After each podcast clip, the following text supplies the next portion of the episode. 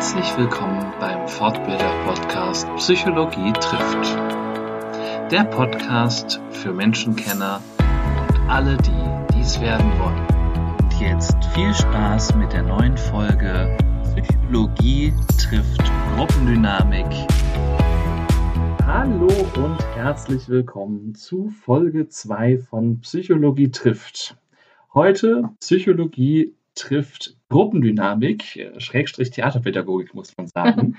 Denn ich habe die großartige Sarah Bansemer neben mir sitzen. Hallo Sarah und ein frohes neues Jahr. Hallo Stefan, dir auch. Danke.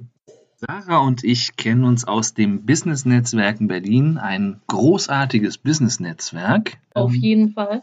Und ja, ich darf euch Sarah erstmal vorstellen. Ich habe zu meiner Überraschung, muss ich sagen, Ja. äh, gelesen, dass du mal eine kaufmännische Assistentin-Ausbildung abgeschlossen Ja, hast. habe ich. Naja, gut, irgendwie im Kaufmännischen kann man auch viel Theater erleben. Alles ist Theater. Ja, Genau, also muss die Ausbildung.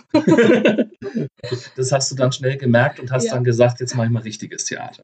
So in der Art, ne? War ein bisschen anders, aber. Okay. Äh, genau, ich habe die. Eigentlich wollte ich Maskenbildnerin werden, mal so ganz kurz gefasst, so Okay. zu Schulzeiten. Und meine Mutter hat schon immer gesagt, "Hm, wenn es nicht klappt nach der Schule, hast du noch einen Plan B? Nö. So, es hat nicht geklappt nach dem Abi. Und dann hatte sie so eine Annonce gefunden in der Zeitung, wo so stand, kaufmännische Ausbildung an einer Berufsschule.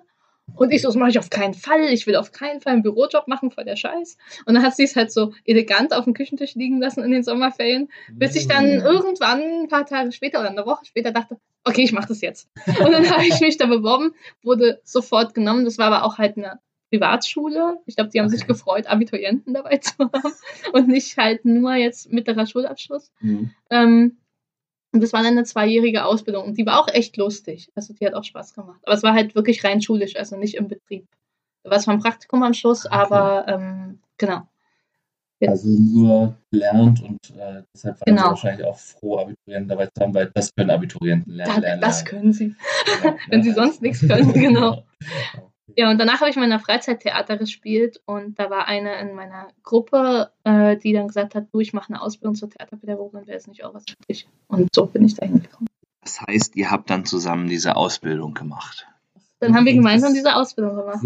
Genau, das heißt, du warst dann Theaterpädagogin und hast dann 2010, also jetzt kann man sagen, vor zehn Jahren, Ja, herzlichen Glückwunsch zum Jubiläum an der Ja. Stelle, ähm, hast dann deine erste Theatergruppe gr- gegründet. genau. Wie lief das denn? Ja, ich hatte vorher, also schon während meiner Ausbildung, die hat ja schon vorher angefangen, verschiedene Workshops gemacht, einfach zum Probieren, weil ich dachte, okay, das eine ist, Mittwochabends in der Ausbildung zu sitzen und halt Versuchskanickel für meine Kollegen zu spielen. Wir sind ja alle immer total nett und lieb und machen alles, was jeder von jedem will. Aber ich muss ja auch mal raus und das mit den echten Menschen ausprobieren.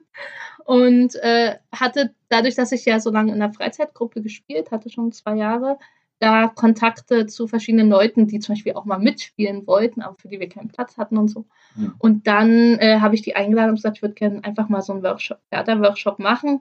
Kostet euch nichts außer die Raumkosten, die teilen wir uns. Und davon habe ich ein paar gemacht, einfach zum Üben, so zum Reinkommen. Als ich dann gemerkt habe, okay, doch, ja, ich fühle mich da so halbwegs sicher. Jetzt starte ich meine erste Theatergruppe und dann auch für Geld. Also für einen monatlichen Beitrag. Also das waren erstmal Freunde oder Bekannte von dir? Oder? Ja, eher grobe Bekannte oder Leute, die ich noch gar nicht kannte, aber Okay. die halt quasi in meinem Mail-Verteiler waren für meine andere Theatergruppe. Ah, okay. Ja. Da war schon so ein Mini-Netzwerk. Mini-Netzwerk. Genau.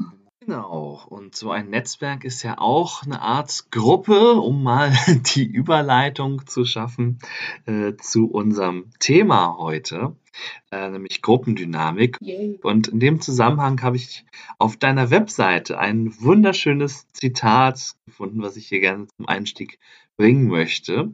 Und zwar lautet das, die Teilnehmer werden stets in die gemeinsame Teamarbeit involviert, um eigene Ideen und Gedanken einfließen zu lassen. So profitieren alle vom Wissen und den Fähigkeiten jedes Einzelnen und es wird gleichzeitig ein Raum zur Weiterentwicklung geschaffen. Klingt ja soweit erstmal gut. Jetzt wissen wir aber alle aus dem eigenen Erleben, dass es selten so läuft. Und daher kommt dann nach dein Halbsatz Herausforderungen und Experimente inklusive. Genau. Man muss ja realistisch bleiben. Genau, das fand ich extrem gut. Ähm, ist ja auch immer in Teamentwicklungsseminaren so diese tolle Idee von ja, jeder bringt sich ein. Jeder hat irgendwie einen tollen Beitrag und gemeinsam kann die Gruppe dann das Beste aller möglichen Ergebnisse irgendwie erbringen. So, und das funktioniert dann aber nee, nicht. Also, komisch, ne? Also sel seltenst. Ja. Ich muss sagen, ich bin äh, von, in dem Zusammenhang von meiner Impro-Gruppe, den Ionen, sehr begeistert, weil wir tatsächlich äh, häufig eine Gesprächskultur haben, die na, nicht immer, aber häufig zumindest nahe am Lehrbuchstandard quasi okay. äh, kratzt, würde ich behaupten. Also und das äh, Erleben, dass es sowas in der Praxis gibt, das macht mir total Spaß. Ähm, aber wenn ich so in Betrieben, wo einfach ja auch selten Zeit vorhanden ist, ja. wirklich äh, mir das überlege, ne, oder auch dann bei so äh, freiwilligen Theatergruppen, äh, wie oft, wie lange seht ihr euch da? Also die meine Kurse sind normalerweise so, dass die sich anderthalb bis zwei Stunden pro Woche sehen. Und dann, ähm, ja, ab und zu gibt es mal noch eine extra Probe oder sowas am Wochenende, wo man mal länger äh, an etwas probt. Oder, und das begrüße ich auch sehr, wenn die Gruppe das von sich aus macht, weil das ist meiner Meinung nach nicht meine Aufgabe, dass sie auch private Sachen machen, also gemeinsam mhm. was essen gehen oder was weiß ich auf dem Weihnachtsmarkt oder wo auch immer wenn ich da Zeit finde und wirklich viel Bock drauf habe, dann gehe ich da auch mit. Aber ich gehe da halt auch nicht immer mit, weil ich bin ja nicht Teil der Gruppe. Mhm. So, also ich muss da auch so dieses schwierige Thema Nähe und Distanz ja. als Leitung. Ne? Also ich bin ja nicht mit dem befreundet. Zum einen will ich mich da nicht aufdrängeln, zum anderen kann ich das auch von der Zeitkapazität gar nicht stemmen, bei allen Gruppen, bei allen Privatevents mit dabei zu sein. Also muss ich das so ein bisschen, ne, ab und zu gehe ich mal mit, einfach weil ich glaube, es ist wichtig für die Gruppe auch, dass sie wissen, dass ich mich für sie interessiere, was ich ja tue und mhm. ein bisschen auch von denen persönlich was mitkriege, nicht nur das, was in den Proben passiert. Aber jetzt auch nicht so wie so eine Klette, die jedes Mal irgendwie, wenn die unter sich sein wollen, da mit daneben hängt. Hey, und ihr? So. Oh, macht ihr wieder was? Ich bin dabei, ich bin dabei. nee, das äh, finde ich halt blöd. Und, äh, ja, und die freuen, dann freuen sie sich ja auch wirklich, wenn ich dann mal mitkomme. Ja. Und das finde ich dann eigentlich ganz schön. Das ist dann ja auch eine schöne Wertschätzung. Ja, genau. genau. Also vor allen Dingen, es wäre auch eine Belastung äh, für die Leber, wenn sozusagen man dann immer wieder genötigt wird. Ich trinke ja eh nichts. Okay, gut. Das, das ist, ist äh, noch ganz entspannt. Aber genau. Stimmt, das wäre hart, ja. Wenn man gerne trinkt, ist das hart. Genau. Sollte man nicht machen. Okay, das heißt, du ermutigst die auch zu solchen Aktivitäten, aber verpflichtest sie nicht dazu, sondern genau. schlägst es ihnen vor oder kommen die da selber drauf? In der Regel kommen sie selber drauf, manchmal auch in so kleinen, meistens in so kleinen Gesprächen, wenn ich zum Beispiel mit jemandem nach Hause laufe oder wir den gleichen Weg haben oder sowas. Und dann sagen die, ach, das gerade in der Anfangsphase oft so nach mhm. den ersten zwei Monaten oder so, wenn man merkt, okay, so langsam ist unser Team jetzt komplett und jetzt fühlen wir uns alle nicht mehr ganz so fremd miteinander, dass dann schon irgendjemand zu mir sagt, ach, eigentlich wäre es ganz schön, wenn wir mal was privat machen würden oder mal davor oder danach was trinken gehen. Und dann sage ich, ja, super, das muss aber von euch kommen als Vorschlag. Mhm. Also das kann ich nicht in die Gruppe bringen, das müsst ihr in der Gruppe vorschlagen. Und das machen sie dann auch, früher oder später.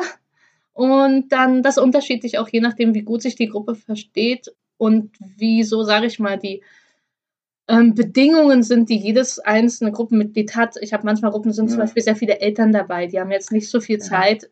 jetzt noch zusätzlich zu diesem Hobby, für das sie sich ja schon extra Zeit nehmen, ja. äh, noch irgendwie weitere Events zu machen. Ähm, manche sind aber natürlich irgendwie junge Studenten, die wollen halt am liebsten jedes Mal was trinken gehen.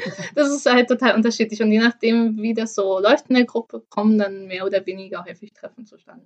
Das kann auch so ein kleiner Wendepunkt sein. Ne? Du hast gerade gesagt, nach der Anfangsphase und du kennst dieses Modell äh, ja. Äh, von fünf Phasen der Teamentwicklung. Genau. Ne? Kennst du ja auch.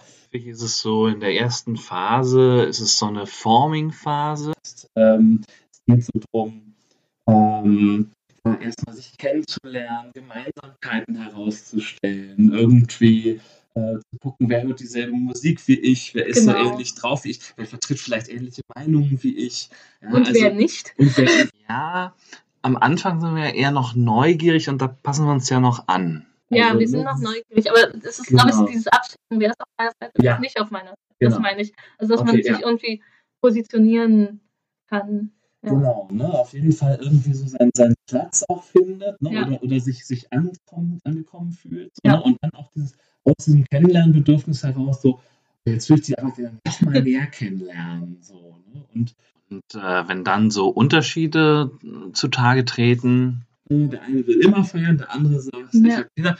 Oder auch, wo ich gerade auch nochmal gedacht habe, du hast sehr, du hast angesprochen, dass es sehr viel Arbeit nebenbei auch ist. Ja. Mal Wochenendprobe oder vielleicht dann auch mal sich um Kostüme kümmern. Genau. Das ist dann ja auch immer so ein kritisches Moment genau. in Gruppen, muss ich auch immer wieder feststellen, wer macht denn wie viel für die Gruppe? Genau, ist das dann gerecht verteilt? Ja. Wie gehst du damit um? Oder hast du da mal Erfahrungen gesammelt, äh, wo du einen Umgang damit irgendwie gefunden hast? Also was ich mache, lustigerweise, ich finde es gut, dass du dieses Modell ansprichst mit den Phasen, mhm. weil das kenne ich auch. Ähm, das ist ja so, ähm, Forming, halt die Kennenlernphase, ist äh, Storming, da wo die ganzen Ideen aufeinander prallen und man es eventuell auch knirschen kann. Nicht nur, ziemlich häufig. Muss aber nicht unbedingt ja, sein, aber es ist auf jeden Fall so eine sehr enthusiastische Brainstorming-Phase, wo so alle Ideen erstmal irgendwie, finde ich, zusammentreffen. In okay. irgendeiner, kommt ja auch immer drauf an, was man macht gemeinsam als Gruppe. Ja. Also bei mir, bei mir ist oft die Phase, wo man ein Stück aussucht, und da ist es am Anfang, sind alle noch ein bisschen zurückhaltend. Dann entweder knallt das, ja. dass man sagt, das will ich aber überhaupt nicht machen. Sowas will ich sowieso nicht machen. Ich will irgendwas, keine Ahnung, gesellschaftskritisches. Und der andere sagt, nee, ich will eine Komödie. Und naja. Nicht mit mir und so schon gar nicht. So ungefähr. Mhm. Ähm, manchmal ist es aber auch, wenn die Leute recht entspannt sind in der Phase, eher befruchtend. Also es ist dann sehr enthusiastisch, aber mhm. es ist nicht unbedingt, dass es gleich zu Streit kommt. Ja. So, das, das meine ich. Ja, und dann kommt ja das äh, äh, Norming. Norming, genau, dass man dann festlegt, okay, wir haben jetzt alles rausgelassen, wie gehen wir damit um, was stellen wir für Regeln auf und so weiter. Und dann kommt Performing, wo man dann an die eigentliche Arbeit geht. Und ganz am Schluss eben Reforming oder Adjourning. Man geht auseinander oder man fängt wieder neu an. Und in dieser Performing-Phase sind ja auch, also das hat ja auch noch Höhen und Tiefen von super viel Lust, wenig Lust, eventuell noch eine Krise mit reingeschoben. Also zumindest kenne ich es so aus der Theaterarbeit. Okay. Und Was wäre so ein konkretes Beispiel dafür? Für Krisen? Ja. Dass Leute die Gruppe verlassen. Mhm. Das ist äh, vor allen Dingen je weiter im Prozess, desto schlimmer für die Gruppe. Also ja. je weiter man schon im Stück ist, wenn dann Leute gehen, das ist besonders hart, ja. weil die hatten eine feste Rolle und man hat mhm. schon Szenen zusammengeprobt und so und dann ist es sowas wie, die sind weg. Das ist so, es bricht ein Teil der Gruppe. Ja. Und sowas kann, Storming ist ja erstmal auch definiert als Konfliktphase hauptsächlich. Und so Umbrüche, dass einer geht oder auch, dass einer kommt, ist ja auch immer ein Schritt zurück in diese Storming-Phase und dann kommt es darauf an, wie geht die Gruppe damit um. Ähm, was ist denn so dein Rezept, äh, um die Gruppe durch diese Phase durchzumanövrieren? Ähm, was ich oft als erstes versuche, wenn es möglich ist, ist die Gruppe, die ja mittlerweile oft schon gut zusammengewachsen ist, nicht durch jemand Neues in Anführungsstrichen zu stören, ist ja nicht mhm. stören, aber es ist, der, der Neue hat ja eine schwierige Position, sich da wieder in diese ja. feste Gruppe reinzufinden. Und das wirft die Gruppe ja auch, sage ich mal, arbeitstechnisch immer noch ein Stück zurück, was oft die einfachere und, sage ich mal, friedensstiftendere Variante ist, mhm. ist zu gucken, können wir mit der Besetzung, die wir jetzt haben, irgendwie was umbesetzen? Also kann jemand anderes die Rolle zusätzlich übernehmen zum Beispiel oder wir streichen dafür eine andere, kleinere oder was auch immer. Und wenn das wirklich gar nicht geht, dann holen wir jemand anderen dazu mhm. noch. Und äh, ja, das kann aber manchmal auch ein bisschen dauern, weil der muss ja auch mal gucken, mag der die Gruppe, will der überhaupt mit denen zusammenspielen, ne, wenn es jemand ist, der die noch gar nicht kennt. Ähm, das sind so die beiden Optionen, die wir normalerweise mhm. haben. Was noch nicht passiert ist, ist, dass daran die ganze Gruppe auseinanderbricht. Mhm. Also das, weil die meistens dann schon so gefestigt sind, dass sie eigentlich dann weitermachen. Schwierig ist, was du gerade gesagt hast, in der Storming-Phase, da gehen auch oft Leute. Also mhm. das ist oft so eine typische Phase, wenn sie merken, okay, ich hatte andere Vorstellungen und meine Vorstellungen werden hier nicht ja. erfüllt und ich kriege hier nicht das, was ich mir wünsche. Ähm, dann ist es doch nicht das Richtige für mich und da blättert es oft so ein bisschen auseinander, dass dann so zwei, drei Leute wieder abspringen, die man dann ersetzt. Ähm, aber dann natürlich mit denen dann auch wieder durch eine Storming-Phase geht, bis dann irgendwann mal so diese Gruppe perfekt ist. Aber da verkraftet es die Gruppe leichter am Anfang als später. Also emotional, okay. finde ich. Dadurch, dass es eher so, okay, wenn denen das nicht gefällt, was die meisten von uns machen wollen, ja. dann können wir damit leichter leben, als wenn jemand, mit dem wir schon so ein Team geformt haben, ja. dann rausbricht. Ja. So und fehlt auf einmal. Das heißt, das ist also auch so eine Art ja, Gewöhnungseffekt. Ja, äh, genau. Ne? Man hat sich so an die Leute gewöhnt. Genau, man kennt die ne? jetzt schon. Man kennt die jetzt schon in ihren Macken und so weiter. Ja. Ne? Und, und, und, tut einem auch mehr leid, wenn, wenn da jemand ja. sozusagen rausbricht aus dem festen Gefüge, was sich da ja. ja auch schon gefunden hat. Und in der Storming-Phase selber geht es ja immer um das Thema. Wie, wie finde ich hier meine Rolle? Wer bin genau. ich? Ne? Also bin ich der Klassenclown? Bin ich äh, der Leader? Bin ich äh, jemand, der erstmal beobachtet, dann was sagt? Da gibt es ja auch verschiedenste Modelle dazu, Teamrollenmodelle, wo man sagt, naja, es ist vielleicht gut, bestimmte Leute besetzt zu haben, sozusagen. einen Kreativen vielleicht dabei hat, ja, so einen Erfinder, man aber auch einen dabei hat, der sagt, oh, wir müssen aber auch mal gucken, was kostet das alles ne? ja, und genau. Budget und so weiter und können wir uns das überhaupt, schaffen wir das überhaupt mit, unserer, ja. mit unseren Ressourcen, unserer Kapazität? Ähm, Genau, ne? oder dann auch so, ein, ja, so eine Art Koordinator hat, ja. der dann eben organisieren und delegieren kann und sagen kann, okay, du das, du das, du das ja. zum Beispiel. Das stimmt. Oh, ist gut, dazu fällt mir gerade noch was mhm. ein, aber ich will vorher noch kurz was zu den Phasen sagen, was man sagen wollte, weil du gefragt hast, was ich mache. Ähm, ich stelle den Gruppen die Phasen am Anfang vor. Ah. Also schon nach den ersten Terminen und das mache ich dann halt so im Raum. Ich verteile die so im Raum auf so einem Zeitstrahl und erkläre denen diese fünf Phasen der Gruppendynamik und sage, so, das wird euch das nächste Jahr erwarten. Ja. So, und dann laufen wir die ab und ich lasse die improvisieren als Gruppe. So, ihr kennt euch noch nicht. Wie reagiert, also wie geht ihr miteinander um? Die sind vielleicht voll komisch und so. Und dann sollen sie diese Emotionen spielen, wenn sie bei der Phase sind. Das ist ziemlich lustig. Und das mache ich dann erstmal ganz langsam, damit sie alle Phasen verstehen. Dann machen wir es manchmal noch ein paar Mal im Schnelldurchlauf, was auch ganz lustig ist. Und dann haben sie das so ein bisschen im Hinterkopf hoffentlich. Und manchmal ja. frage ich auch, kommt drauf an, wie so die Gruppenarbeit läuft, aber so immer nach ein paar Monaten, was glaubt ihr, in welcher Phase ihr gerade seid oder so, ähm, dass sie immer wieder dran denken, okay, stimmt, Sarah hat am Anfang gesagt, das ist normal, ja. dass das passiert. Und was ich äh, auf wir sind, wir sind nicht verrückt, genau. Ähm, es gibt immer so ein Loch irgendwie fast immer in jeder Gruppe. So, dass manchmal zum Beispiel, wenn mehrere Leute aufgehört haben und es gab so ein bisschen Umbrüche. Mhm. Ähm, das hatte ich jetzt bei der einen Gruppe auch. Das sind innerhalb von zwei Monaten haben drei Leute aufgehört. Und das war jetzt so noch nicht, die Gruppe war noch nicht so weit vorangeschritten. Also das Stück war ausgesucht und so und Rollen waren verteilt, aber die waren noch nicht richtig in den Proben drin. Und dann ist es so nacheinander weggebrochen und dann hatte man halt die erst, den ersten haben wir ersetzt weil es noch ganz am Anfang war, da habe ich einfach jemanden nachgeholt. Dann mhm. äh, die zweite Person haben wir dann umbesetzt und dann die dritte Person und die dritte Person war hart. Also als dann die dritte Person gesagt hat, sie hört auf, das war wirklich, da hast du richtig gemerkt, pff, ja. das haut jetzt rein bei der Gruppe. So, die ersten beiden haben wir noch verkraftet. Ja. Aber da war dann auch eine größere Pause und dann noch die dritte Person. Und ähm, da habe ich dann auch gemerkt, da habe ich dann auch extra so ein da habe ich mal so ein Feedback, was ich eigentlich ganz am Schluss normalerweise erst mache. Mhm. So ein Rückblick auf alle, keine Ahnung, zehn bis zwölf Monate, die man zusammen verbracht hat. Habe ich diesmal schon in der Mitte dann gemacht mhm. und habe auf die letzten fünf, sechs Monate zurückgeguckt mit denen.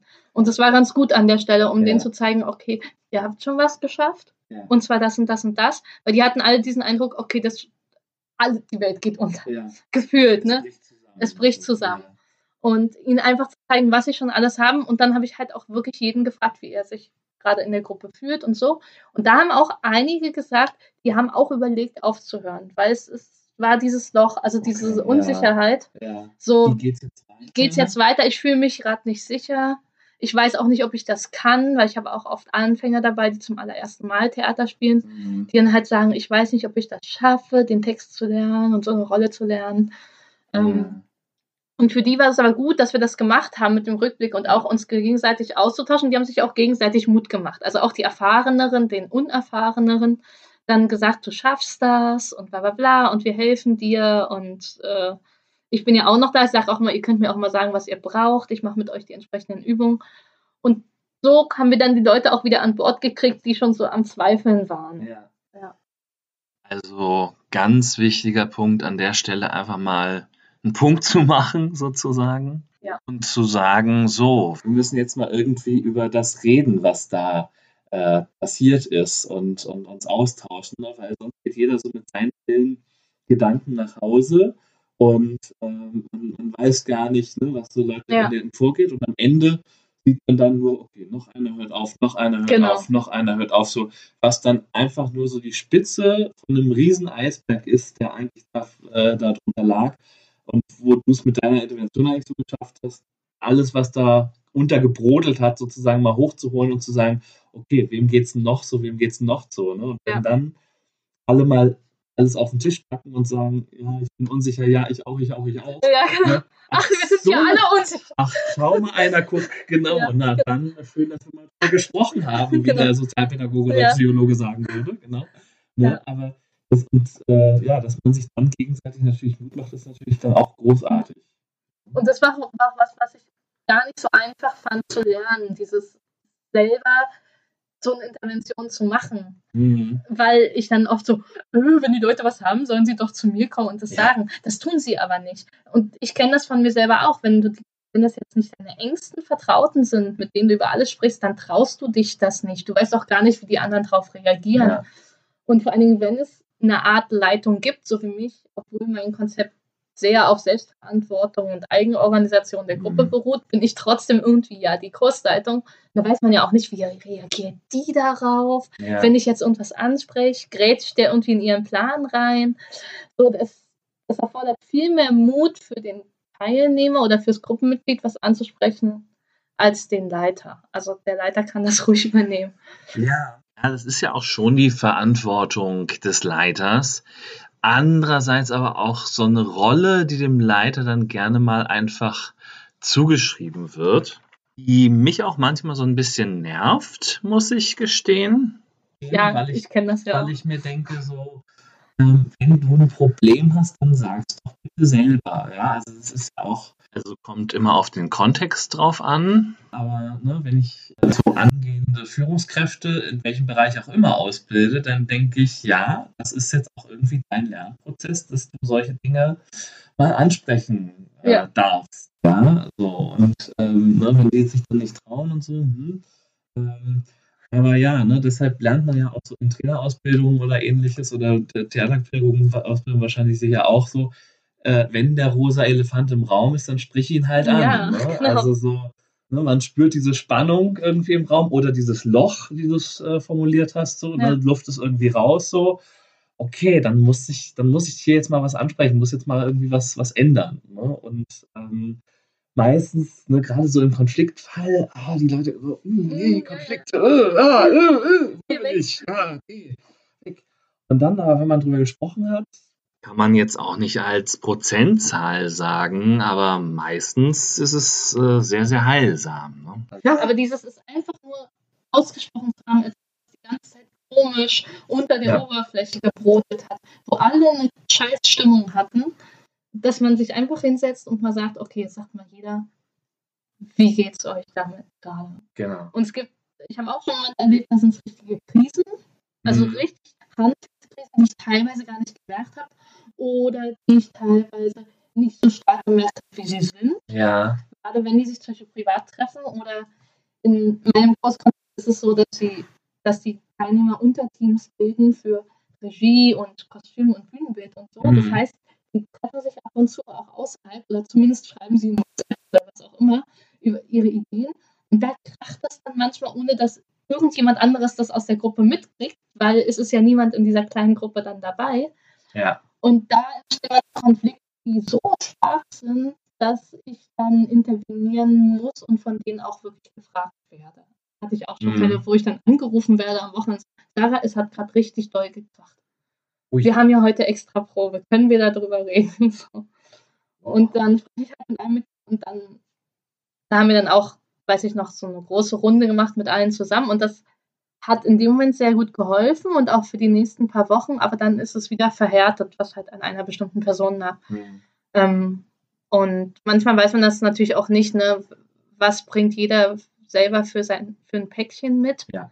Ne? Also da sind ja manchmal auch Menschen dabei, die durch irgendwas Bestimmtes getriggert werden oder für diesen riesiger Lernprozess ist, in so einer Gruppe zu sein und das mal auszuhalten. Irgendwie so, ich sag mal, die Standardkonflikte in der Gruppe auszuhalten. Zum Beispiel, ich bekomme nicht immer, was ich will. Ja. So, oder ich kann, wenn ich zum Beispiel dazu neige, die Führung zu übernehmen, ähm, wird mir das nicht unbedingt, äh, werde ich nicht unbedingt immer applaudiert. Ja. So, weil manchen Leute, manche Leute fühlen sich so, als wenn ich ihnen Aufgaben wegnehme, was okay. faktisch dann ja auch der Fall ist, aber viele Menschen sind so, dass sie sehr schnell Sachen übernehmen für andere ich kenne es von mir manchmal auch, diese Tendenz. Irgendjemand sagt, lass uns mal das zusammen machen. Ich denke so, ja, cool, los geht's. Und ich fange an, einen Plan zu machen. Und denke ich, Moment, Sarah, das ist nicht deine Idee. Jetzt reiß nicht wieder irgendwas an dich, was ja. nicht deins ist. So, weil in dem Moment nimmt man dem anderen das, ja? ja. Und man denkt aber, man will helfen und ist enthusiastisch und unterstützend. Und das ist manchmal einfach zu viel. Ja, das finde ich auch noch einen ganz wichtigen Aspekt, so die eigene Autonomie in der Gruppe noch zu haben und auch in die Gruppe mit einbringen zu können. Dass ich auch mal ein Beispiel als unglaublich galt äh, in, in einer Gruppensituation.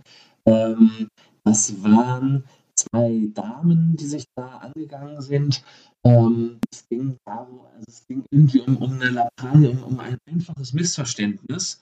Ähm, so. Und am Ende kam aber raus, dass eben nicht dieses Missverständnis der eigentliche Grundkonflikt war, natürlich nicht, ja, das ist selten, äh, sondern die eine war halt immer dabei, äh, zu helfen, zu helfen, zu helfen und äh, war teilweise so unterstützend. Also es ging irgendwie darum, ja, ich besorge dir einen Praktikumsplatz oder, oder ich, ich biete dir, äh, ne, ich kann mal da bei meiner Praktikumsstelle fragen, ja. ob die für dich noch was haben oder so. Was nett gemeint war, aber die andere war aus ihrem Leben gewöhnt, für sich selbst zu sorgen. Und zwar ja. nicht nur für sich selbst, sondern für sich selbst, irgendwie drei oder vier Kinder, keine Ahnung, und noch ein Mann, der eigentlich wie das fünfte Kind war, so ungefähr. Ja. ja? Und ähm, wenn man so einen Menschen, der so eine oder die so eine Autonomie äh, gewöhnt ist, irgendwie dann was wegnehmen möchte ja. und auch nur mit einem nett gemeinten Hilfsangebot, dann ja. kann das der, der Funken sein, der das fast zum Überlaufen, der Tropfen sein, der das fast zum Überlaufen bringt. Ich, ich, muss, ich musste das damals, ich musste das damals, weil ich die Gruppe, äh, den Rest der Gruppe ja weiter betreuen musste, musste ich das damals so an die Maßnahmeleitung äh, abdelegieren sozusagen und hat sich dann mit beiden zusammengesetzt und äh, dann kamen sie nach zwei Stunden runter und meinten, ja, jetzt sind wir wie Schwestern. So, und ich so, okay, weiß nicht, was ihr gemacht habt, aber es scheint gewirkt zu haben. Super. Ich habe dann mit der Maßnahmeleiterin nochmal gesprochen, die war total super, hat erstmal so zwei Einzelgespräche geführt, so, okay, worum geht's dir, worum geht's dir, so, und dann beide zusammen und so, ihr wollt doch eigentlich beide das, das, das, das, das. ja, okay. So, und ne, warum macht es nicht einfach? Okay, Hand drauf, los ging's. Ja, also, ne, weil es klingt so einfach in dem Moment, äh, ja. weil dann Emotionen natürlich immer wieder eine Rolle spielen, ist es natürlich immer wieder super schwer. Du hattest ja noch zwei Rollen angesprochen. Also mhm. in jemand, wo ich eine Gruppe übernehme ich ja eine Rolle in diesem Gruppengefüge. Ähm, und was ich auch total interessant finde, ist äh, einerseits, dass wir nach Gruppe unterschiedliche Rollen übernehmen. Also es ist, ich glaube, es gibt Leute, die in jeder Gruppe die gleiche Rolle übernehmen. Aber im allgemein haben wir eher unterschiedliche Rollen in verschiedenen Gruppen. Dass es Gruppen gibt, wo wir sehr passiv sind und Gruppen gibt, wo wir sehr aktiv oder sehr führungsmäßig drauf sind. Und es hängt ja auch mal ganz viel damit zusammen, welche Rolle ist frei. Also ja. welche Rolle mu muss irgendwie besetzt werden von jemandem. Und das erlebe ich auch ganz stark, wenn ich habe relativ große Gruppen, also in der Regel so acht bis zwölf Leute. Mhm. Und ich habe eine Gruppe, mit der arbeite ich schon sehr, sehr, sehr lange zusammen. Das sind meistens so acht bis zehn, also nie ganz so viele Leute. Ähm, und da gibt es ja immer so Phasen, jetzt im Winter, wenn äh, alle krank sind oder im Sommer, wenn Urlaub ist, dass dann manchmal nur ganz wenige da sind. Und ich finde es interessant zu sehen, wer äh, am meisten Ideen einbringt oder die Oberhand hat, wenn nur wenige da sind und bestimmte, die sonst ja Alpha-Tiere sind, nicht. Das heißt, die Rollen werden sofort frei, sobald jemand auch nur ein Termin fehlt. Ja.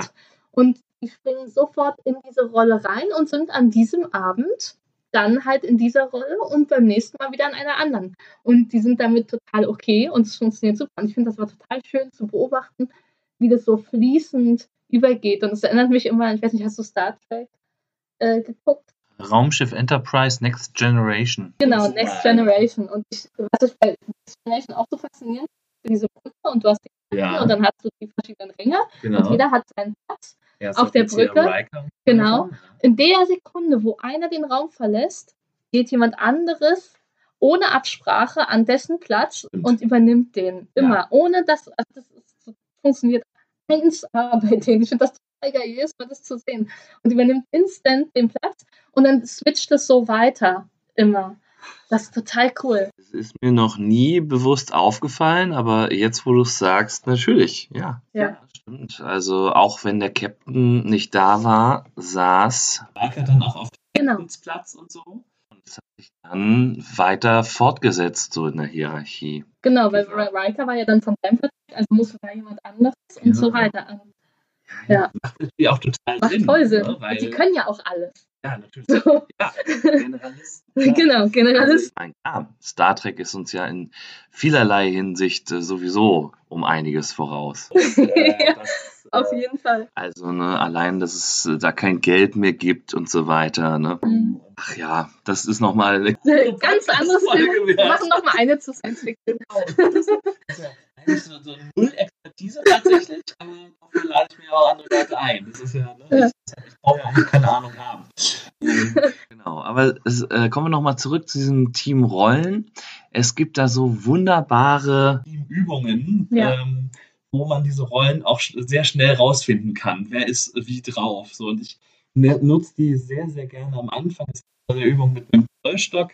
Ähm, ich will nicht zu viel verraten, aber es ist so, ähm, also falls jemand nochmal in, in mein Seminar kommt, äh, will ich noch nicht zu viel verraten, aber die hat eine sehr hohe Frustrations, äh, ein hohes Frustrationspotenzial, sage okay. ich mal. Ähm, also da muss man eben ein Zeug mit Zeigefingern zusammen ablegen. Das ich ja so. Genau, und also man muss äh, ne, beide Zeigefinger strecken ja, vor, die Leute stehen sich gegenüber ähm, und müssen diesen Zollstock nach unten äh, bringen, äh, dürfen aber diesen Kontakt zum Zollstock nicht verlieren. Was dadurch meistens passiert, ist, dass der Zollstock halt äh, ganz schnell in die Höhe steigt. So. Und ähm, ich, mein, mein, Lieblingskommentar ist dann immer, ihr wisst schon, wo unten ist. Ne? Weil ne, es geht nach oben und äh, ich provoziere den auch gerne.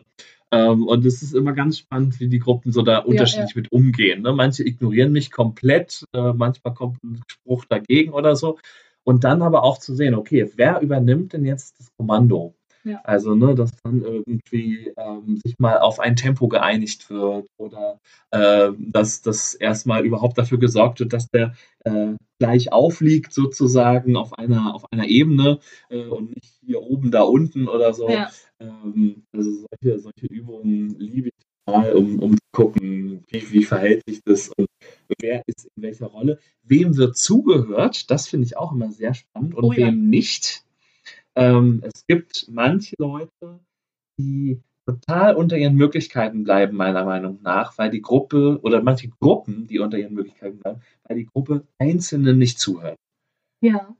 Hast du das auch schon mal erlebt? So, ja. Wo, wo, ja. wo so Außenseiter will ich gar nicht mal sagen, weil das sind häufig, die sind häufig an sich in der Gruppe integriert, aber die haben einfach nicht die Stimme, um gehört zu werden. Ja. Das ist zum einen, also die, die lauter sind, werden natürlich leichter gehört. Das ist in der mhm. Schule auch schon so. Ähm, da hat es einen interessanten Gedanken, dass auch in der Pädagogik ist es meistens so, dass man sagt, jeder muss gehört werden mhm. und jeder sollte irgendwie alles einmal gemacht haben und jeder sollte immer seine Meinung sagen. Also auch beim Feedback und so. Das ist auch so ein Standard, irgendwie auch bei Seminaren oder so, dass man jeden fragt nach Feedback mhm. danach. Und dann hatte ich ein Seminar mit einer sehr bekannten Theaterpädagogin in Berlin, Maike Plath. Die mhm. arbeitet sehr viel mit Jugendlichen und die hat ein ganz tolles Konzept, wie sie mit denen auch sehr selbstverantwortlich arbeitet. Mhm. Und äh, da gibt es auch bestimmte Regeln. Äh, zum Beispiel hat jeder das Recht auf Veto, also dass er nicht mitmachen muss. Er darf aber nicht den Raum verlassen. Also der kann halt irgendwas anderes machen. Okay. Er kann auch Veto rufen und einfach rumstehen, aber darf halt nicht gehen. Ja. So. Und das ist uns jemand allein schon zum Beispiel dadurch, dass, sie, dass es dieses Vetorecht gibt, machen die Leute mehr mit. Mhm. Weil sie ja wissen, sie müssen nicht. Mhm. Und dann sind sie eher bereit, eine persönliche Komfortzone zu verlassen, als wenn es so ein Befehl von außen ist, wo sie sagen, ich muss jetzt mitmachen äh, und dann ja. entsteht dieser Widerstand. Und die hat dann halt auch gesagt, ähm, dass sie ganz klar auch Leute zu gar nichts zwingt. Die mhm. macht zum Beispiel, die dürfen dann auch selber Regie führen gegenseitig bei sich. Und wir Theaterpädagogen waren wieder so das typische äh, gewohnt, dieses jeder muss mal, jeder soll mal, jeder soll die Chance kriegen. Also man, man nennt es ja immer, jeder soll die Chance ja. kriegen, aber manche Leute wollen ja gar nicht. Mhm. Und das fand ich auch so einen guten Gedanken, wo sie gesagt hat, wenn jemand gar nicht will, dann muss er das doch auch nicht machen. Ja. Und das habe ich jetzt, das war im November und jetzt, das ist immer so ein bisschen im Kopf, das auch mehr in meiner Arbeit zu beherzigen. Auch gerade die stillen Leute, die wenig sagen. Ich mag das auch in Feedback und die, eigentlich haben die gar keine Lust, was zu sagen. Mhm. Nicht, weil die es nicht gut fanden, sondern weil sie einfach keine Lust haben, was zu sagen. Ja. So, warum muss ich die zwingen, was zu sagen? Sie können doch auch einfach still bleiben, wenn ihnen das mehr liegt. Mir geht es selber oft so nach Seminaren, dass ich, ich bin dann halt voll in Gedanken mit Sachen, die ich mitnehme und äh, manchmal fällt mir gar nichts ein, was ich jetzt noch sagen könnte und bin dann ganz froh, wenn ich nicht direkt noch angesprochen werde und mir dann noch irgendwas rausbringen ja. muss, was die anderen schon 15 Mal gesagt haben, ähm, sondern dass das total okay ist, wenn man einfach nichts sagt. Ja. So, und total okay ist, wenn man auch einfach mal was nicht macht. Bums, dass man einfach nur da sitzt und zuguckt. Das ist voll okay. So, das, ich finde, es geht auch so ein bisschen in diese Richtung, äh, ja, Wertschätzung, dass Menschen einfach eigene Entscheidungen für sich treffen können. Ja. Auch wenn es eine Gruppenarbeit ist, dass man trotzdem noch die Freiheit hat, nicht alles immer machen zu müssen. Ja. Und ja. Ja, das ist ja auch, wenn ich jetzt wieder nochmal in die psychologischen Modelle gehe, ja. eine Grundlage der themenzentrierten Interaktion, oh, Fremdwort. ähm, also kurz erklärt, die themenzentrierte Interaktion, kurz TZI, ist ein Modell, ähm, was sozusagen oder vier Komponenten hat. Ähm, das eine ist das Thema, also worum geht es hier gerade. Das andere ist, äh, bin ich, ja, ich als Mensch. Und das dritte ist die Gruppe. Und dann noch so die äußeren Umstände, Raum, ähm, äußere Einflüsse und so weiter und so weiter.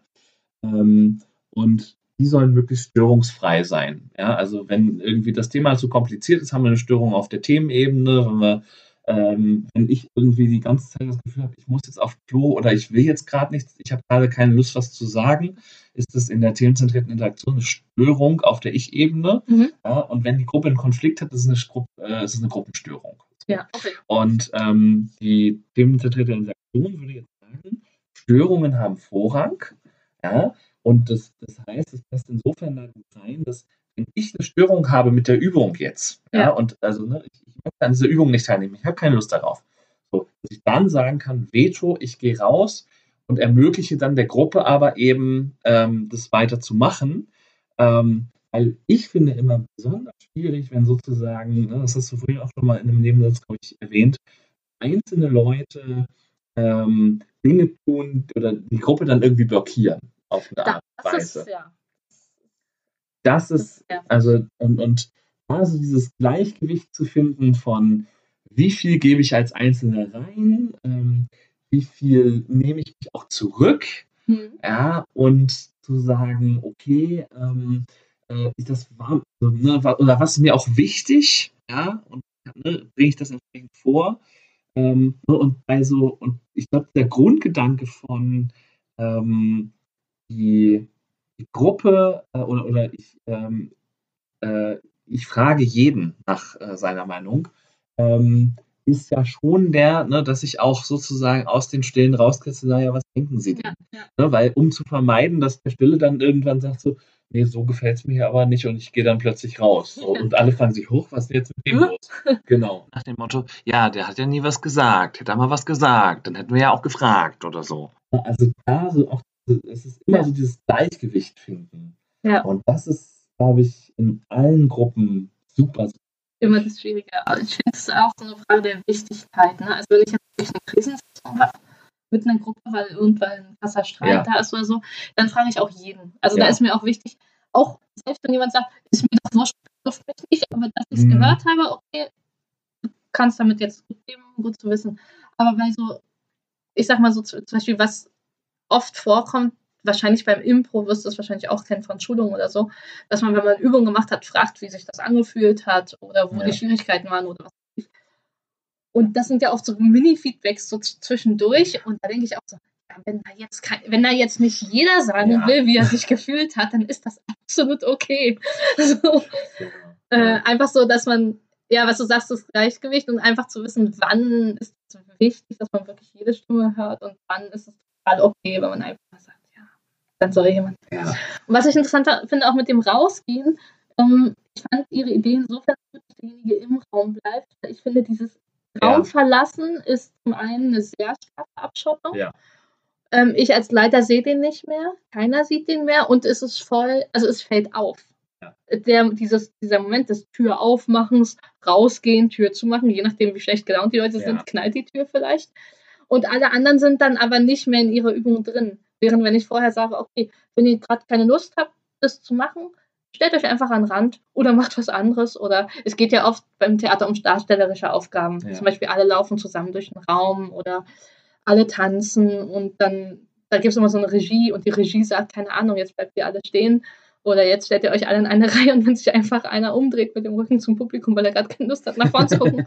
das ist doch total witzig und es ist jetzt nicht dramatisch für die Gruppe. Die Gruppe kann trotzdem weitermachen. Würde der jetzt so, äh, ich mag das nicht, ich gehe jetzt ja. raus, dann würde das total die Übung stören, finde ja. ich. Ja, das ist ja sehr demonstrativ dann auch. Ja. Ja, es ist, wie du sagst, es ist eine Abschottung. Ja. Es ist dann ja auch so nach dem Motto, ja, habe ich nichts mit zu tun, finde ich auch sehr, sehr, sehr, sehr schwierig. Da ist dieses Drinbleiben, glaube ich, schon eine gute Idee. Ich selber arbeite ja vorwiegend mit Erwachsenen und da ist es so, dass ich sagen kann, äh, ich kann die eh zu nichts zwingen. Ja, ja das heißt, ist bei mir auch so. Ich lade immer ein zu Übungen. Ja, keiner muss. Äh, ich habe natürlich meine kommunikativen Mittel und Wege, Leute zu überzeugen, ja. wenn ich dann unbedingt möchte. Ja. Kannst du ein bisschen ähm, verführen. Genau. Aber wenn jemand partout nicht will, also wenn er nach zwei, dreimal fragen, immer noch Nein sagt, dann lasse ich ihn auch in Ruhe. Ja. ja? Also ähm, selten, dass ich da mal was, was anderes äh, mache. Wenn ich irgendwie jemanden doch in ein Rollenspiel zwinge oder, oder zwinge nie, aber gefühlt vielleicht ja. sehr stark überzeuge, ähm, dann hat das meistens sehr, sehr gute Gründe. Äh, ja. Weil ich dem zutraue in der Regel. Und weil ich es dann schade fände, wenn er die Chance, da sagen wir wieder, nicht nutzt, ähm, aber meistens, wie gesagt, ist es auch vollkommen okay, wenn jemand sagt, so, nee, das ist einfach nicht meins. Und gerade so, mein Anfangsspielchen ist immer so ein Klassiker dafür. Ja, ja. Mhm. ja ähm, mag nicht jeder, muss nicht jeder mögen, aber die meisten, die es dann doch ausprobieren, sagen am Ende, ach, das war ja gut. Das, ja, das war gut, dass, es, dass wir das gemacht haben. Ähm, so, also ich hatte mal so einen Kurs von Pflegedienstleitungen und oder, oder Wohnbereichsleitungen und da hatte ich sieben Freitage in Folge. Und eine Teilnehmerin sagte am Ende so, fand diese Spiele immer nervig, aber ich muss sagen, mit, also es war wichtig, dass wir die gemacht haben, weil man ist nochmal wach geworden. Ja. So, ne? Und allein dafür mache ich das ja. So, ne? und man wird geöffnet. Quasi. Ja, genau. Es ist dann Ankommen, es ist so, wir sind jetzt irgendwie hier als Gruppe zusammen, machen da was draus. Ja. Genau. Ja, schön. Ich gucke gerade mal auf meinen Zettel oder ist dir jetzt noch was eingefallen? Was, ich, was mir eingefallen ist, oder was, äh, da hattest du einen Vortrag zu gehalten, ich glaube, den hast du auch gehört mit dem Persönlichkeitstypenmodell. Das habe ich äh, von Riemann Thomann mit den vier Persönlichkeitstypen. Ja. Das habe ich auch manchmal so im Hinterkopf auch bei Rollen, dass ich halt gucke, okay, sind alle Bedürfnisse in der Gruppe halbwegs erfüllt. Und dann finde ich auch ein sehr schwieriges Gleichgewicht zu halten, weil das halten die Teilnehmer nicht automatisch von alleine. Das, da muss man meistens ein bisschen von außen gucken, okay, ähm, gibt es so grobe Regelungen, zum Beispiel organisatorische, allen halbwegs klar ist, wie jetzt der Fahrplan ist, nämlich besonders für die, für die das sehr wichtig ist. Ja. Die kriegen eine Krise, wenn die nicht wissen, was jetzt passiert in nächster Zeit oder es keinen Fahrplan gibt. Und alle so, wir schauen mal, was passiert, Ratri. Genau, ich muss mal kurz einhaken. Ne? Simon Thomann ja. ist äh, nicht jedem Begriff, ne? aber grundsätzlich äh, sagen die beiden Autoren, dass es äh, so vier Typen gibt. Äh, und, ne? Ja, vier. Äh, genau, so äh, ja, in einem Koordinatenkreuz angeordnet sind. Ähm, das eine ist sozusagen der äh, Typ Dauer oder, oder beziehungsweise die eine Achse ist so Dauer gegen, gegenüber Wechsel. Dauer ist so gewissenhaft, äh, gewissenhafter Mensch. Ähm, Sicherheitsliebend. Sicherheitsliebend, pünktlich. Ähm, wann machen wir die Mittagspause? Genau. Ah, 13 Uhr, ja, und da guckt man auch Was machen die, wir heute? Genau. Auch auf die Uhr, dass du um 13 Uhr Ja, ja, genau. Ne? Also, ähm, die sind so diese Orientierungspunkte ähm, äh, total wichtig. Und äh, Wechsel ist eben so der flexible, ich sag mal so der Standard-Impro-Spieler. Ja. Äh, meistens, nicht auch nicht immer. gibt manche Impro-Spieler, die sehr klare Pläne manchmal verfolgen wollen. Aber, ja, die ähm, mögen so alles, was neu ist, genau. Abwechslung ist, neue Herausforderungen, Ungewohntes. Neugier, genau. Ja. Ne? Irgendwie jeden Tag Neues, eine andere genau. Gruppe, oh toll, ne? so, ja. so Leute wie äh, Selbstständige, die irgendwie mit arbeiten. ähm, genau. Und dann gibt es äh, Nähe und Distanz, ist die andere Achse. Genau. genau. Das ist auf der einen Seite Nähe halt die, äh, also für die dieses Gruppengefühl total wichtig ist, also die mhm. Nähe zu anderen Menschen. Die lieben alles, was, die man danach noch was trinken, einen Kuchen für alle backen und so. Wir haben alle lieb, die Leute. Und die Distanzierten bin ich oft eher auf der Achse, die sind eher so sehr autonomieliebend, manchmal sehr kritisch, ja. ähm, sehr sachorientiert, also dass sie dann halt äh, themenorientiert, ne? also sehr intellektuell ja, oft ja, so. Genau. Und so, so der analytische Blick, der analytische Blick von außen. Und die, für die ist es halt wichtig, dass sie eine Form von, ja, im Gegensatz zu den Näheliebenden, auch immer eine Form von Freiheit in der Gruppe haben. Also dass sie nicht zu sehr vereinnahmt werden. Ja. Ja. Ja, und auch da, ne? Es gibt nichts besser oder schlechter, ne? Nee. Sondern es braucht irgendwie alle. Es braucht alle, ja. Ne? Unbedingt. Also wenn ich, wenn ich nur äh, Wechselleute habe, dann ist es, glaube ich, ein echtes Chaos. so, ja, vor allem die Gruppe trifft sich ja kein zweites Mal. stimmt, stimmt, natürlich. Das, das scheitert es ja schon. Ist ja langweilig. Dann. Ist ja langweilig. Ja. Die kennen die ja schon alle. Das heißt, braucht jemand, der sagt, nächste Woche wieder um die gleiche Zeit am gleichen Ort und der auch noch den Raum bucht. So. Es wird mit den Wechselliebenden nichts, glaube ich. Ja, genau. ja, kein Plan. Machen wir spontan. Nee, ich habe jetzt gerade was anderes vor. Es regnet. genau. Was Meine Mutter ist. Okay. Ja, irgendwie sowas. Genau. Ja, nee, und das finde ich so schön, weil die braucht so alle in einer Gruppe. Und da versuche ich auch mal so einen Blick, die Bedürfnisse im Blick zu haben von allen. Und was ich interessant finde, auch was Gruppendynamik angeht, ist, dass gerade auch wenn Gruppen schon ein bisschen länger zusammen sind, dann bildet die Gruppe einen Typ heraus. Also wenn man sich diese beiden Ausrichtungen als Achsenkreuz vorstellt, so wird es oft dargestellt, genau. äh, dann ist jeder Mensch, hat, sage ich mal, seinen Wohlfühlbereich an, an ein, irgendeinem Punkt in diesem Achsenkreuz. Und wenn du die Gruppe einträgst, also jedes Individuum, dann siehst du, wo sich das bald so, und das finde ich total ja. interessant, einfach so zu gucken, wie, wie ist denn so der Typ der Gruppe? Also, wie würde ich die Gruppe beschreiben als Charakter? Ja. So, weil ich habe zum Beispiel eine Gruppe, die habe ich sehr, sehr lange und da kommen jetzt nicht so oft neue Leute dazu und ich muss sehr genau gucken, wer in die Gruppe passt, weil manche okay. Leute würden einfach nicht, die würden da nicht glücklich werden in der Gruppe. Das ja. ist es einfach. Ich glaube, die Gruppe könnte schon mit denen umgehen, keine Frage. Aber dieses fühlt der Mensch sich wohl, wenn er zu denen kommt so können die das erfüllen, was er braucht. Und da muss ich sehr genau gucken, bevor ich da jemanden einlade, dass die ja nicht sagen, oh, die sind ja voll verpeilt, die sind ja voll undiszipliniert oder was auch immer. ähm, oder was ich auch schon hatte, oh, die sind ja viel zu versaut.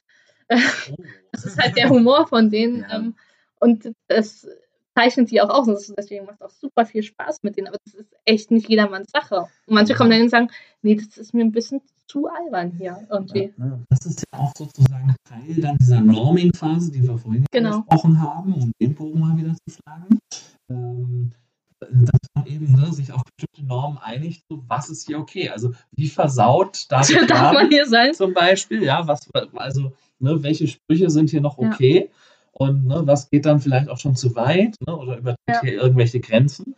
Ne, und äh, wo ist dann auch mal Feierabend und muss gesagt werden, nee, das war, hier war zu viel. Ja. Ne, das darfst du nicht, das äh, ähm, verletzt bei mir persönliche Grenzen. Und also ich habe ähm, gerade eine Gruppe, ähm, wo nur Männer drin sind. Ähm, oh, das und das ist, äh, ich muss sagen, das ist auch was, ja, ich nenne es mal positiv Besonderes. ja, also es ist eine ganz andere Dynamik. Also ich ja. bin tatsächlich immer froh, kann man wirklich auf beide Geschlechter münzen, wenn ich irgendwie eine Mischung drin habe. Ich auch, ja.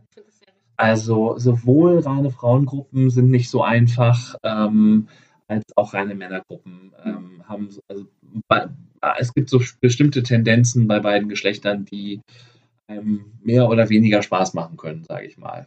Ja, gerade. häufig weniger. Solange Menschen noch nicht gleichberechtigt gezogen werden, ja. hat man halt noch diese Unterschiede. Ja. Und es sind halt alle mit diesen Werten und Unterschieden groß geworden und erzogen worden, je nach Alter mehr oder weniger. Ich denke, bei den Jüngeren ist das viel einfacher mhm. als bei den Älteren. Also die Älteren sind viel stärker noch in, den, in ja. der konservativeren Trennung von Mann und Frau drin, in Gruppen auch oft bei also ich arbeite ja mit festen Stücken und Rollenverteilung. Mhm. Bei Impro entsteht die Rolle, ja, aber ja. bei uns hast du halt dieses, du hast Rollen und die Rollen haben meistens ein Geschlecht. Also ja, je nach Alter des Stücks, es gibt auch ganz moderne Stücke, da ist das nicht festgeschrieben. Okay. Aber meistens haben die Rollen Geschlecht. Klar. Und dann ist halt so die Frage, spielen wir das Geschlecht, also muss diese Rolle mit dem Geschlecht besetzt werden oder nicht? Mhm. Wir können ja genauso gut eine Frau draus machen oder so. Und dann gibt es zum Beispiel, gerade den Älteren fällt es schwer, um zu denken, zu sagen, ja, das geht aber nicht, das kann ja dann nicht ein Mann sein. Oder das mhm. kann ja mhm. nicht eine Frau sein. Und dann sage ich, warum nicht? Hm, äh. Weil. Und dann sagen sie das und dann sage ich, warum? Und wenn ich, ich hinter, hinterfrage einfach nur, ja. ich sage nicht, äh, ich will das so und so, sondern ich versuche dann so diesen, diesen klassischen Wert zu hinterfragen, warum eigentlich nicht? Ne? Warum nicht? Und dass man dann überlegt, ja, warum eigentlich nicht? Also ja. wir können es doch, wir sind doch vollkommen frei, wir können das doch ändern klar, wenn man jetzt sagt, wir wollen es in einem historischen Kontext spielen, mhm. hat das eine andere Bedeutung. Also ja. wenn ganz krass, wir, das spielt in den, keine Ahnung, äh, im 19. Jahrhundert und da, das ist halt nun mal diese Verteilung und das ist, wenn wir es in der Zeit lassen wollen, können wir nicht einer Frau zum Beispiel diesen Beruf geben, ja. weil Frauen nicht in dem Beruf gearbeitet haben. Fertig. Genau. So, aber wenn man es sehr frei oder sehr modern inszeniert, kann man das natürlich jederzeit ändern. Da muss man immer diese Blockade im Kopf nur erst lösen. Das ist ja eigentlich wie eine schnelle Autobahn. Ähm, ne, nach dem Motto, okay, da spielt eine männliche Rolle, was weiß ich, Herr Dr. Häme. Ja, genau. Ähm, und äh, wo es dann heißt, ja, natürlich, das ist ein Herr Doktor. Ja. Und dann, ja, nee, aber Maria kann den doch nicht spielen. Das ist ja eine Frau. Ja. So, äh, so, und dann, okay, wieso nicht? Wieso nicht? Ja, aber da hat eine Be ja, gut, Beziehungen können ja auch so, mm, mm, ja, das ja, ist auch mal so. so. Ja, aber der ist doch keiner das mehr. Genau, ne, so, genau. Und aus diesem Muster, aus dem alten Denkmuster ja, ja. rauszukommen. Und wenn man einfach nur das Geschlecht tauscht, aber nicht die Eigenschaften.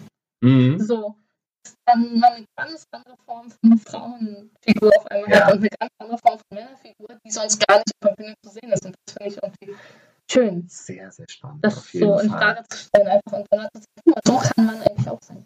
Ja. Oder eine Frau. Ja, total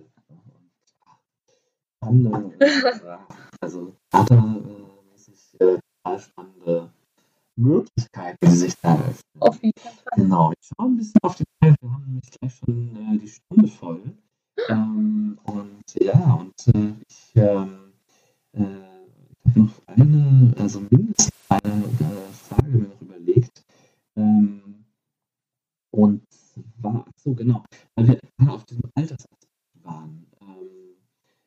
Was, also hast, hast du da, abgesehen von dem Beispiel, was wir jetzt gerade hatten, ähm, so noch Unterschiede festgestellt, die in Gruppen da häufig, äh, wo es knistert, sage ich mal. Bei Altersunterschieden? Genau, so Altersunterschiede.